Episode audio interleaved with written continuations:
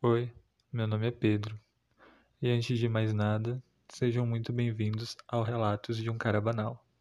Eu sou o Cara Banal.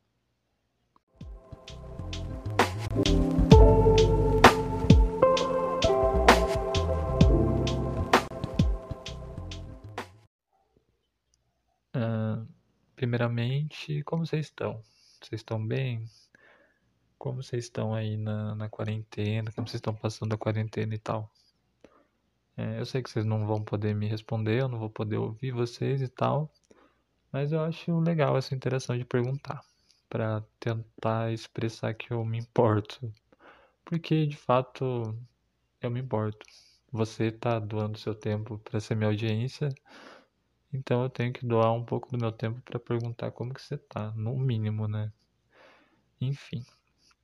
É, eu vou começar o, esse primeiro episódio do podcast falando um pouco sobre a ideia, né? Acho legal isso. Então vamos começar falando sobre o nome. Relatos de um cara banal. É, eu escolhi esse nome primeiramente pela palavra banal, que segundo o Google, pesquisando o significado da palavra, significa sem originalidade, comum, trivial, vulgar. Cara banal seria um cara sem originalidade, comum, trivial, vulgar, que é o que eu sou no caso.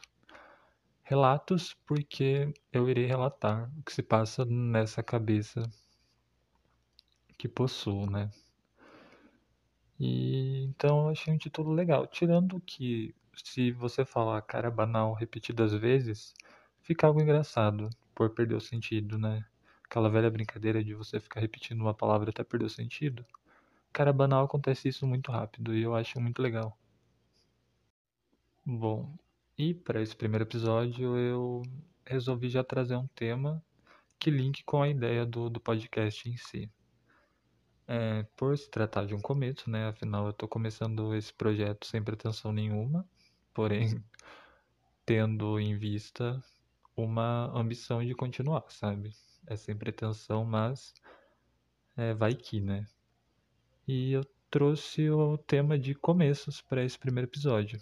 Afinal, está se tratando de um começo de um projeto novo e tudo mais. E se tratando de começo, eu cultuo um hábito na minha vida que é o de começar coisas e não terminar, sabe? É, eu gosto muito de começar coisas. Eu amo a emoção do início e tudo mais mas não no meio eu me entedio e acabo por não terminar muita coisa. É, eu posso trazer exemplos para ilustrar. Por exemplo, eu tenho muito isso com série, né? É bom falar de série porque série é uma coisa muito cultuada por jovens, tá dentro da cultura jovem. Jovem ama série, né? Não que você precise ser jovem para assistir série. Mas o jovem ele força a série como se fosse a melhor coisa da vida. E uma série que eu comecei, me entediei no meio e acabei por não terminar é The Walking Dead. É, inclusive os jovens falam bem mal de The Walking Dead, não entendo porquê, sendo que, tipo, eu acho que foi uma das primeiras séries que começou com essa onda de, ah, vamos maratonar, séries são coisas bem joviais, vamos maratonar série. E eu gosto bastante do início de The Walking Dead. Eu gosto bastante dessa vibe caótica, sabe? Do início de The Walking Dead.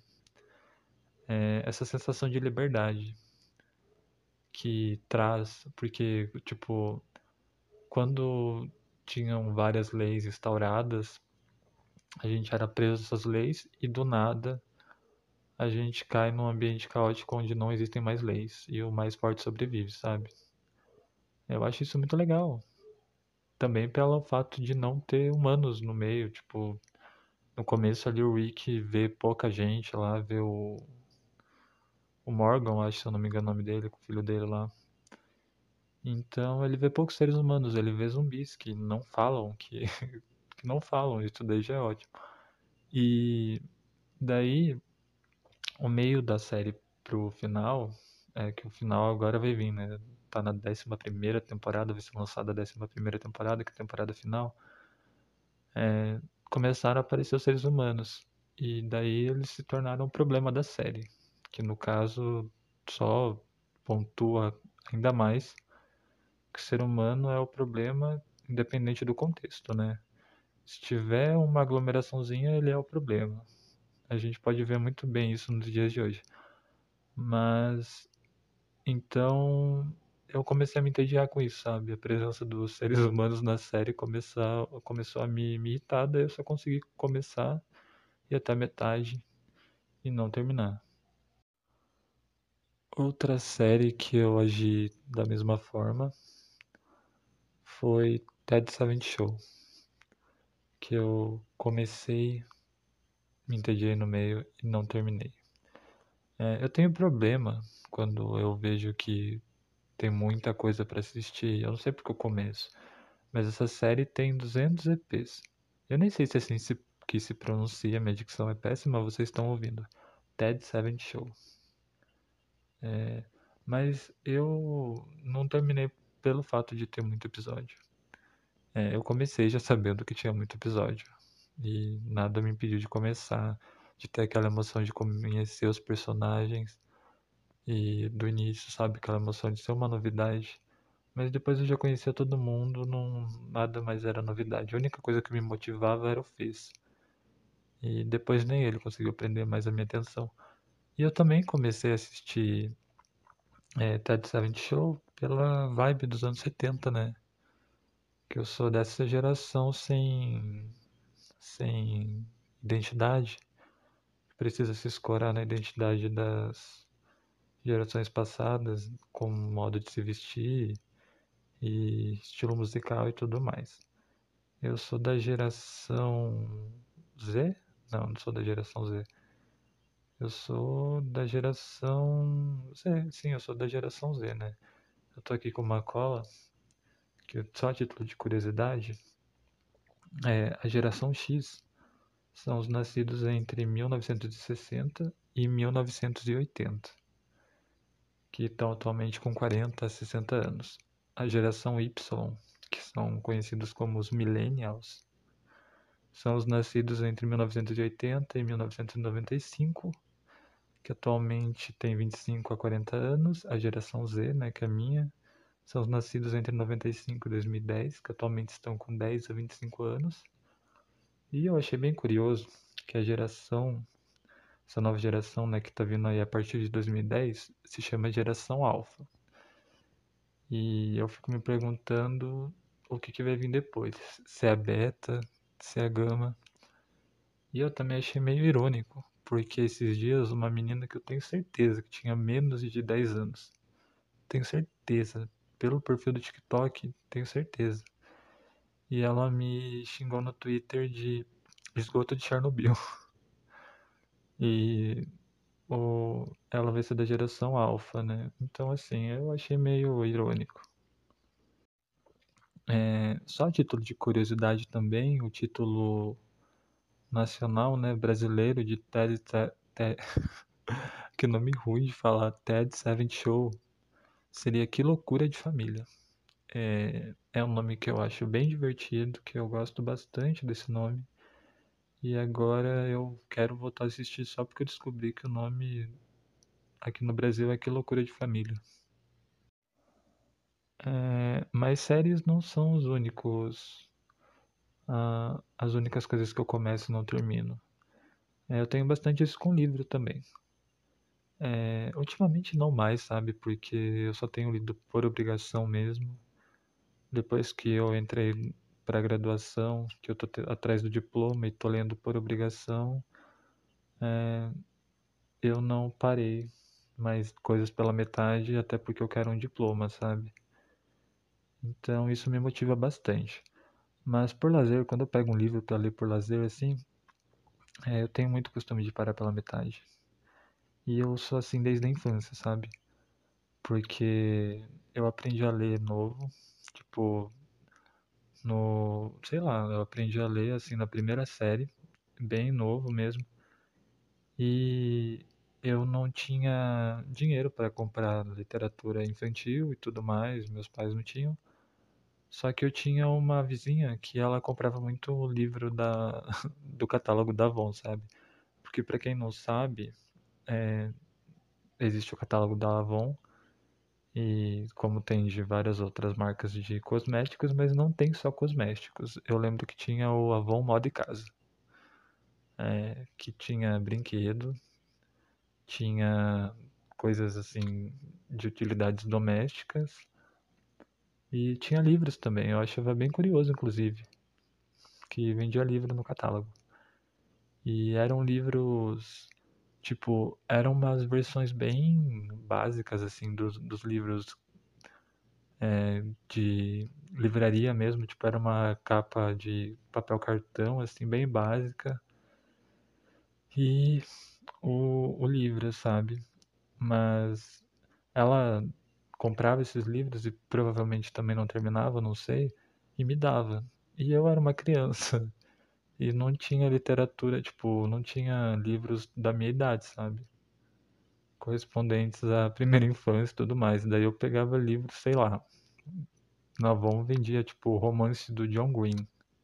Sabe? Tipo, eu tava lendo A Culpa das Estrelas, ou então a série The Hunger Games, né? Jogos Vorazes, da Suzanne Collins. Eu tava lendo isso na, na primeira série. Então talvez eu, tipo, eu me eximo um pouco da, da culpa e do peso de não terminar é, esses livros que eu começava porque eu era uma criança. Era para mim estar tá lendo, sei lá, Patinho Feio. Mas não, eu tava lendo A Culpa das Estrelas. É, e não terminava, obviamente, né?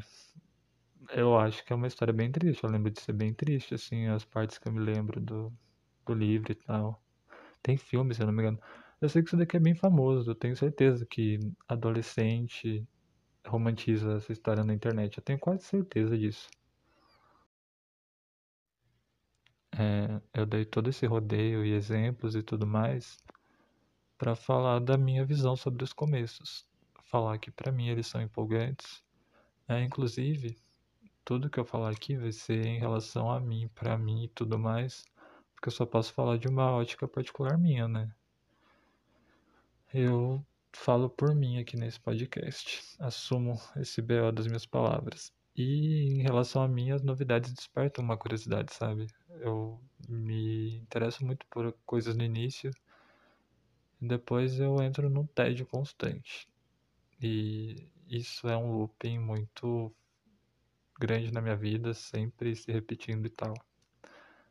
É, e eu não estou querendo ofender os autores dessas obras. Eu não estou falando que as obras deles são entediantes. Eu estou falando que eu me entedio com elas. Acredito que eles têm públicos e públicos e no, talvez eu não seja o alvo deles e tal. É, enfim. E o podcast é uma novidade para mim também. Está sendo uma novidade, eu estou curtindo fazer tudo em relação a ele. E só que por ser uma novidade também vem aquele receio desse loop constante da minha vida de começar e não terminar algo, sabe? Eu não levar adiante e tudo mais. E pra eu não cair nesse looping, é, eu peço apoio de vocês que estão ouvindo e tudo mais. É, com coisas que vocês sabem de cor, já que é básico, sei lá, entrar nos perfis que vão estar linkados na, na onde for para tá, onde poder estar tá linkado a alguma coisa que eu vou deixar. Não sei que plataforma tanto que vai isso daqui.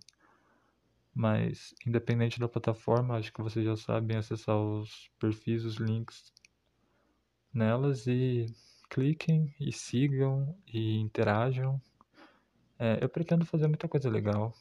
Eu tô com ideias bem legais de interação, inclusive. Então eu vou deixar sempre as DMs abertas, sei lá enviem perguntas ou falem coisas. Eu não sei se um dia eu vou fazer um FAQ ou algo do tipo, mas sei lá, se for fazer, pelo menos já vai ter uma pergunta sua. E no mais é isso, sabe? É, eu vou ficando por aqui e até o próximo episódio.